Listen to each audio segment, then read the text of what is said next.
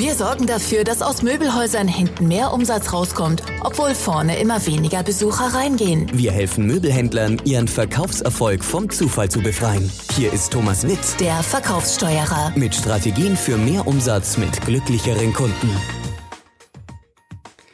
Ja, hallo. Heute geht es um ein interessantes Thema, nämlich um den Umgang mit aufgeregten, stinksauren oder sonst wie aggressiven Menschen. Äh, wann kann das vorkommen im Verkauf oder generell im Möbelhandel? Äh, Im Verkauf kommt es oft vor, dass einige Leute bei der Preisverhandlung sehr hart einsteigen und dann auch aggressive Tendenzen entwickeln.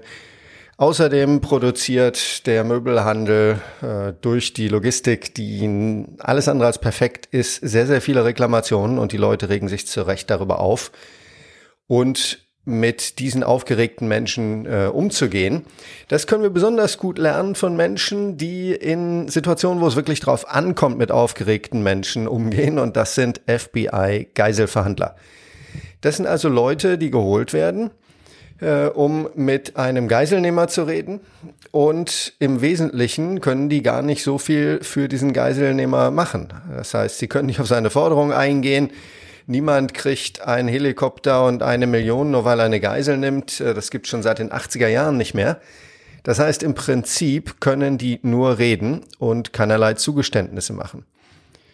Und weil das ein relativ schwieriger äh, Job ist, haben die über die letzten 30, 40 Jahre sehr, sehr viele gute Werkzeuge entwickelt und ein paar davon möchte ich Ihnen hier vorstellen. Äh, Der Mann, auf den ich mich ganz konkret beziehe, heißt Gary Nösner, geschrieben mit OE, wie die Amerikaner das tun, ähm, und hat jahrzehntelang für das FBI verhandelt und auch ein äh, gutes Buch darüber geschrieben. Ich glaube, bis jetzt nur auf Englisch äh, erhältlich. Gut, wenn Menschen aggressiv auftreten, aggressiv, aufgeregt, sauer, dann kann das zwei Gründe haben oder sind zwei Typen. Das eine sind die, die dieses aggressive Verhalten instrumentalisieren.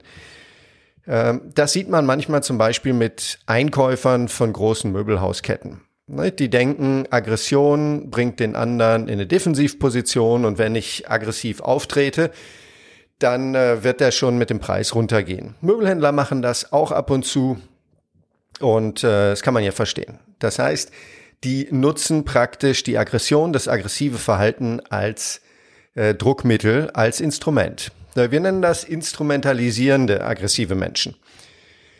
Die anderen sind expressive aggressive Menschen. Das heißt, die wollen sich einfach nur ausdrücken. Die haben Frustration, äh, sie wollen sich mitteilen. Die Empörung, ein gekränktes Selbstwertgefühl, negative Gefühle werden einfach auf das Gegenüber projiziert und an ihm abreagiert. Und ich glaube, viele Leute, die im Möbelhandel mit, äh, mit Reklamationen zu uns kommen, die wollen in erster Linie einfach ihre negativen Gefühle abreagieren. Ja, wie gehen wir mit denen um? Mit den Leuten, die praktisch Aggression als Teil des, Ver des äh, Verhandlungsprozesses nutzen. Da können wir die Techniken, die Verhandlungstechniken nutzen. Verhandlungstechniken, Problemlösung. Da ist das Beste, ganz ruhig zu bleiben, nicht drauf einzugehen, denn äh, die Leute machen das ja auch im Prinzip aus einer sehr ruhigen äh, Grundsituation heraus. Menschen, die aus expressiven Gründen aggressiv sind, das heißt, die sich einfach mitteilen wollen, bei denen hilft aktives Zuhören. Und ich sage mal, das Ziel muss es sein, nicht die zu überzeugen, sondern die in sowas wie eine stabile seelische Leitenla äh, Seitenlage zu bringen. Ja, das ist abgeleitet davon, wenn Sie einen Erste-Hilfeschein machen, um Führerschein zu kriegen, kriegen Sie immer erklärt, wenn du nicht weißt, was du tust und da sind Verletzte, bring die wenigstens in stabile Seitenlage, dann verhinderst du schon mal, dass es denen während der Zeit irgendwie schlechter geht, weil die, äh, ja, der Zustand sich verschlechtert, die irgendwas anatmen oder so. Also bei expressiven, aggressiven Menschen, Leuten, die sich ausdrücken wollen, Leuten, die einfach sauer sind, weil sie sauer sind, hilft stabiles Zuhören und das Ziel ist, sie einfach seelisch wieder in einen vernünftigen, in ein vernünftiges Gleichgewicht zu kriegen. Und jetzt gucken wir uns mal an, welche Werkzeuge Gary Nösner da für uns vorbereitet hat, um damit umzugehen.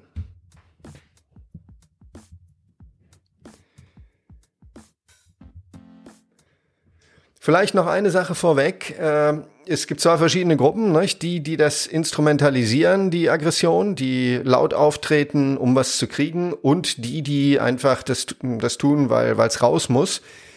Nach meiner Schätzung und auch der von dem äh, FBI-Geiselverhandler Gary Nösner handelt es sich um 99 Prozent der Fälle um Leute, die expressiv einfach nur etwas ausdrücken müssen. Leute, die in ihrem Selbstwertgefühl gekränkt sind, die sich bedroht fühlen, die gestresst sind, die einfach ein Gefühl haben, das nach außen muss. Das heißt, äh, wenn Ihnen als Möbelverkäufer oder als Reklamationssachbearbeiter jemand wirklich aggressiv entgegenkommt, gehen Sie davon aus, äh, dass die folgenden Werkzeuge für den funktionieren. Und noch besser ist, wenn Sie die Werkzeuge auf so einen professionellen, instrumentalisierenden Verhandler anwenden. Das heißt, jemand, der das tut, weil er bei Ihnen was erreichen will, schadet das auch überhaupt nichts. Also, was ist der Werkzeugkasten für aggressive Menschen, um die wieder in einen vernünftigen Zustand zu bringen? Das erste ist minimale Ermutigungen und Bestätigungen. Ja, das ist ein bisschen kontraintuitiv. Normalerweise wollen wir ja gar nicht, dass äh, die Leute ermutigen und dass die mehr sagen. Denn wir möchten uns das ja gar nicht anhören, dass unsere Firma wieder Mist gebaut hat und die Sachen zu spät geliefert wurden. Oder wir 100 Euro teurer sind als die Konkurrenz. Äh, aber gerade deswegen, weil derjenige sich ja nur ausdrücken muss, ist es so stark, minimale Ermutigungen und Bestätigung zu geben, die ihn zum Weiterreden bringen. Das heißt, wir hören zu und registrieren das Ganze durch rhythmisches Nicken. Durch rhythmisches Nicken signalisieren wir sowohl dem anderen wie auch uns selber, dass wir auf einer Wellenlänge sind, dass wir im Prinzip einverstanden sind, dass wir verstehen, dass der andere aufgeregt ist und so weiter und so fort. Wir benutzen eine Körpersprache des Interesses, der Betroffenheit und des Mitgefühls. Das heißt, äh, die erste Reaktion, die erste Bauchreaktion ist ja normalerweise dicht machen, äh, den anderen in die Schranken zu weisen, zu sagen, dass er nicht das Recht hat, sich so zu fühlen, wie er sich fühlt. Und das geht in der Regel völlig nach hinten los. Äh, verbal sind das äh, Laute wie aha, ja, ja, ah, okay, ah, ich verstehe. Also wir signalisieren dem anderen, wir haben ihn verstanden und wir nehmen ihn ernst. Kommen wir zum zweiten Werkzeug. Das zweite Werkzeug ist verbales Spiegeln, Paraphrasieren oder ich nenne das auch Paraphrasing. Der englische Ausdruck für Paraphrasieren ist Paraphrasing und Parrot ist ein Papagei. Und manchmal ist es sinnvoll, dem Kunden genau mit seinen eigenen Worten das Gesagte zu spiegeln. Das heißt, äh, der Kunde sagt, es ist eine Unverschämtheit, ähm, dass Sie hier zwei Monate zu spät die Küche liefern und dann ist die äh, nicht vollständig. Und wir sagen, hm, verstehe ich Sie richtig? Sie sagen, es ist eine Unverschämtheit. Sie empfinden es als eine Unverschämtheit, äh, was hier mit Ihrer Küchenlieferung passiert ist. Das heißt, wir spiegeln einfach verbal, wir benutzen die Worte des Kunden und in der Regel fühlt er sich dadurch veranlasst, einfach nochmal genauer zu erklären, warum er äh, das für eine Unverschämtheit hält. Manchmal reicht es auch einfach, die letzten paar äh, wichtigen Worte von dem, was der Kunde gesagt hat, mit einer leicht nach oben gehenden Intonation nochmal zu wiederholen. Äh, und schon fühlt er sich verstanden und hat das Bedürfnis, sich nochmal genauer zu erklären. Also, wenn der Kunde sagt, wissen Sie, ich habe das hier für 2000 bei Ihnen gekauft und Jetzt sehe ich, dass die große Möbelhändlerkette nebenan das für 1800 in der Werbung hat und das ist doch totale Abzocke. Dann hilft es manchmal einfach zu spiegeln, verbale Abzocke. Äh, äh, nicht verbale Abzocke, äh, äh, ja. Also es hilft einfach, das äh, totale Abzocke zu spiegeln. Der Kunde fühlt sich verstanden und erklärt einem, warum er das für für Abzocke hält. Also das Werkzeug Nummer zwei, verbale Spiegeln, Paraphrasieren oder auch Paraphrasing. Wohlgemerkt, wir haben noch nicht auf das geantwortet, was der Kunde sagt, sondern wir versuchen ihn einfach durch aktives Zuhören am Reden zu halten. Kommen wir zum dritten Werkzeug.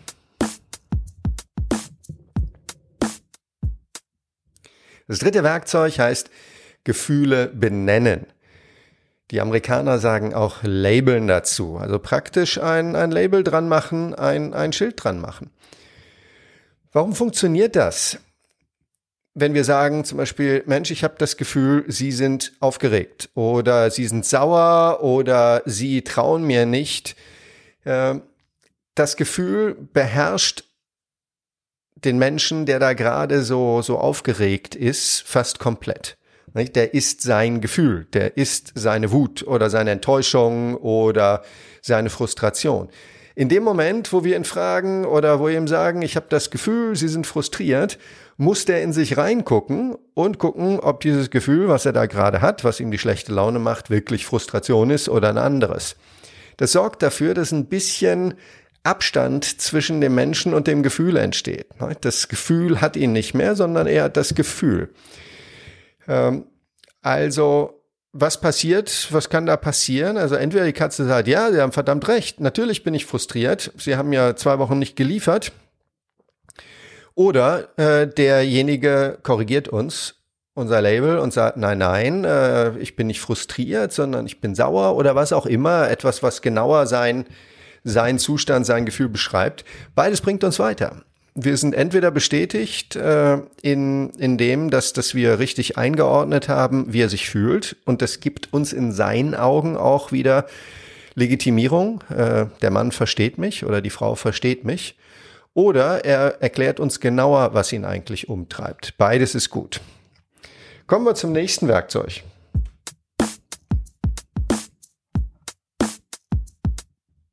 Das ist das verbale Spiegeln.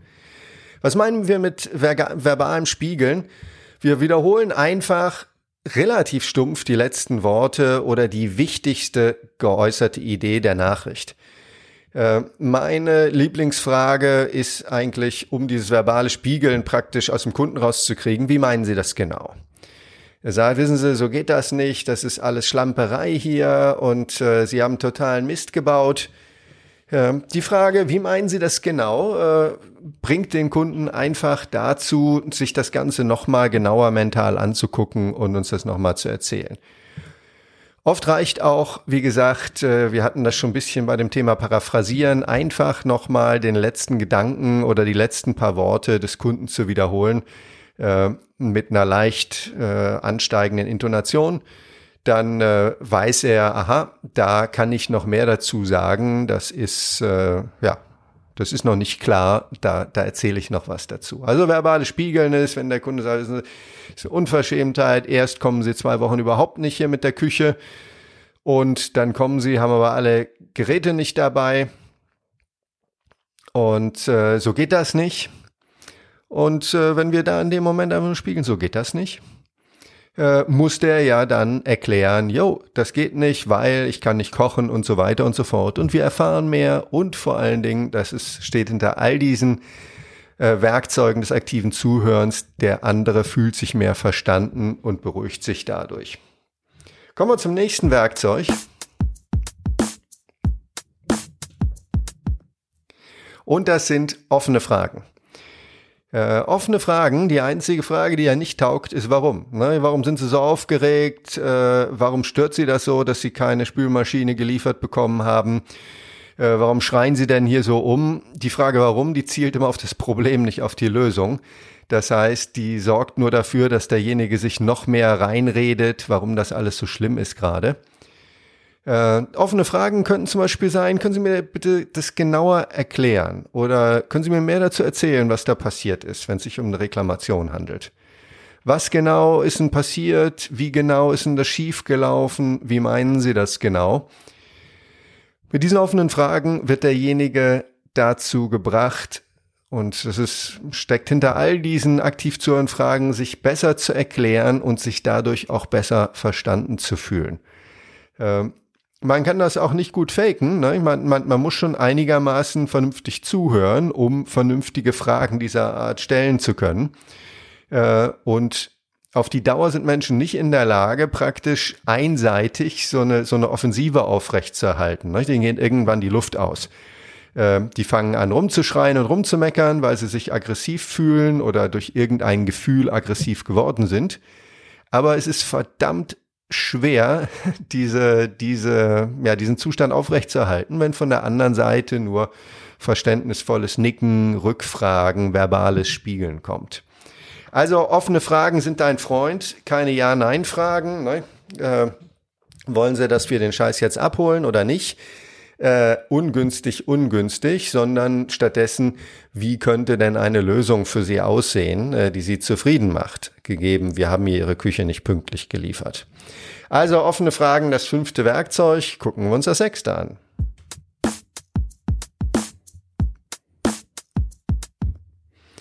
Jetzt geht es darum, die eigenen Gefühle zu vermitteln. Ne? Manchmal fühlt man sich ja, ja zu Recht ungerecht behandelt.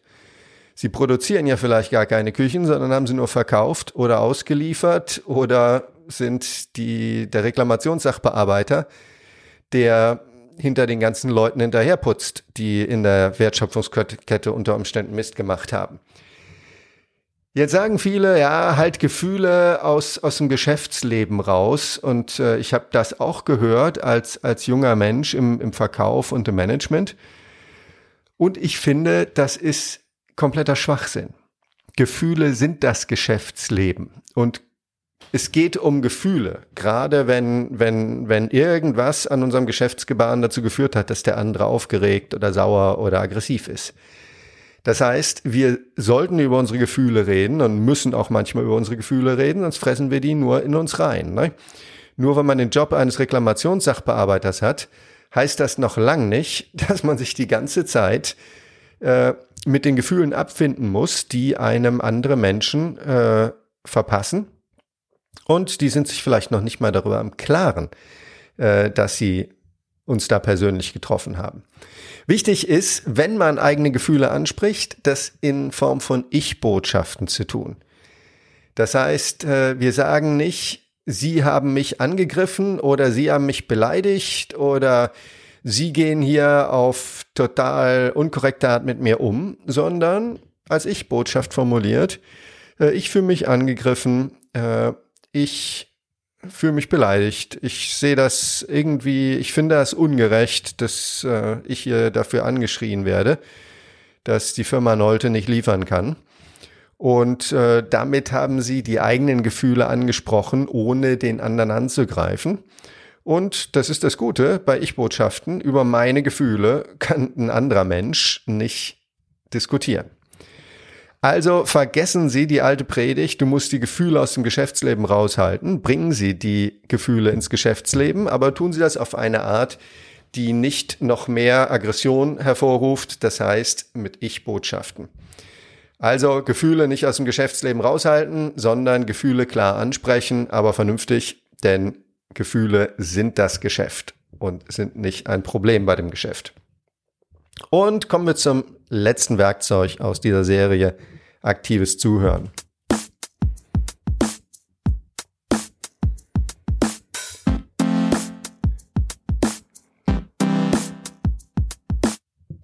Ich habe noch ein gutes Zitat zum Thema Gefühle und Verstand von Dr. Eckhard von Hirschhausen, dem bekannten Mediziner und Comedian. Der hat gesagt über den äh, Zusammenhang zwischen unserem Verstand und den Gefühlen, sagt er, ich zitiere, wer spricht da? Die Großhirnrinde. Warum? Weil die sprechen kann. Als einzige. Die Großhirnrinde hat aber mit der Entscheidung nichts zu tun. Die fiel eine Etage tiefer bei den Hormonen. Und äh, ich springe mal raus, mit Hormonen meint er das Gefühlszentrum. Ne? Das, das, das, was uns äh, ärgerlich oder glücklich oder sauer macht. Also die Entscheidung fällt im, im, im Gefühlszentrum. Weiter geht's im Zitat. Der Verstand ist nicht die Regierung des Menschen, sondern mehr so der Regierungssprecher. Und wie in der Politik erfährt der Regierungssprecher als letzter, was beschlossen wurde, muss es dann aber nach außen hin rechtfertigen. Und der Sitz unseres Verstandes, die Großhirnrinde, ist nur deshalb so groß, damit wir auch für das bescheuertste Verhalten eine halbwegs plausible Entschuldigung zusammenzimmern können. Das war Dr. Eckert von Hirschhausen, äh, zitiert aus dem Buch Glück. Äh, warum passt das dazu? äh, wir reden in dem Moment mit dem mit dem Gefühlszentrum. Wenn ein Mensch uns aggressiv gegenübertritt, äh, weil er beleidigt ist oder frustriert oder sonst was, reden wir mit dem Gefühlszentrum und es hat überhaupt keinen Zweck auf der logischen Ebene, das heißt für die Großhirnrinde zu argumentieren, aber gucken Sie mal, das sind doch die äh, die Lieferwege und die Lieferketten, die gestört sind, da kann meine Firma doch nichts dafür. Das macht den nur noch viel saurer. Warum? Äh, weil wir versuchen, äh, weil wir versuchen, äh, praktisch ja, mit am, den falschen Kanal zu bedienen. Ein Neurowissenschaftler, Antonio Damasio, ein führender äh, Neurowissenschaftler, hat mal gesagt, wir sind keine Denkmaschinen, die fühlen, sondern Gefühlsmaschinen, die denken. Und ich bin der Meinung, genauso sollten wir Menschen auch behandeln. Wir sollten uns erstmal um ihre Gefühle kümmern und dann erst äh, die logischen Argumente befriedigen. Das vierte Werkzeug sind effektive Pausen. Äh, was ist effektiv? Effektiv ist alles, was denjenigen zum Nachdenken bringt und was denjenigen dazu bringt, sagen wir mal, langsam sich abzuregen. Äh, weitere Vorteile sind, wenn man einfach eine Pause macht. Nicht? Der, der Kunde hat gesagt, äh, was ihm alles, was ihn alles stört und was schiefgelaufen ist und wie schrecklich das alles ist. Und wir haben ihn durch, durch aktives Zuhören aufgefordert, uns mehr zu erzählen, äh, nachgefragt mit offenen Fragen. Und ist fertig. Dann eine Pause machen. Wird er entweder der Tendenz erliegen, uns relativ ungefiltert das zu sagen, was ihm gerade wichtig ist. Ne? Wir Menschen versuchen unangenehme Pausen und wenn er uns gerade angeschrien hat, ist das eine unangenehme Pause.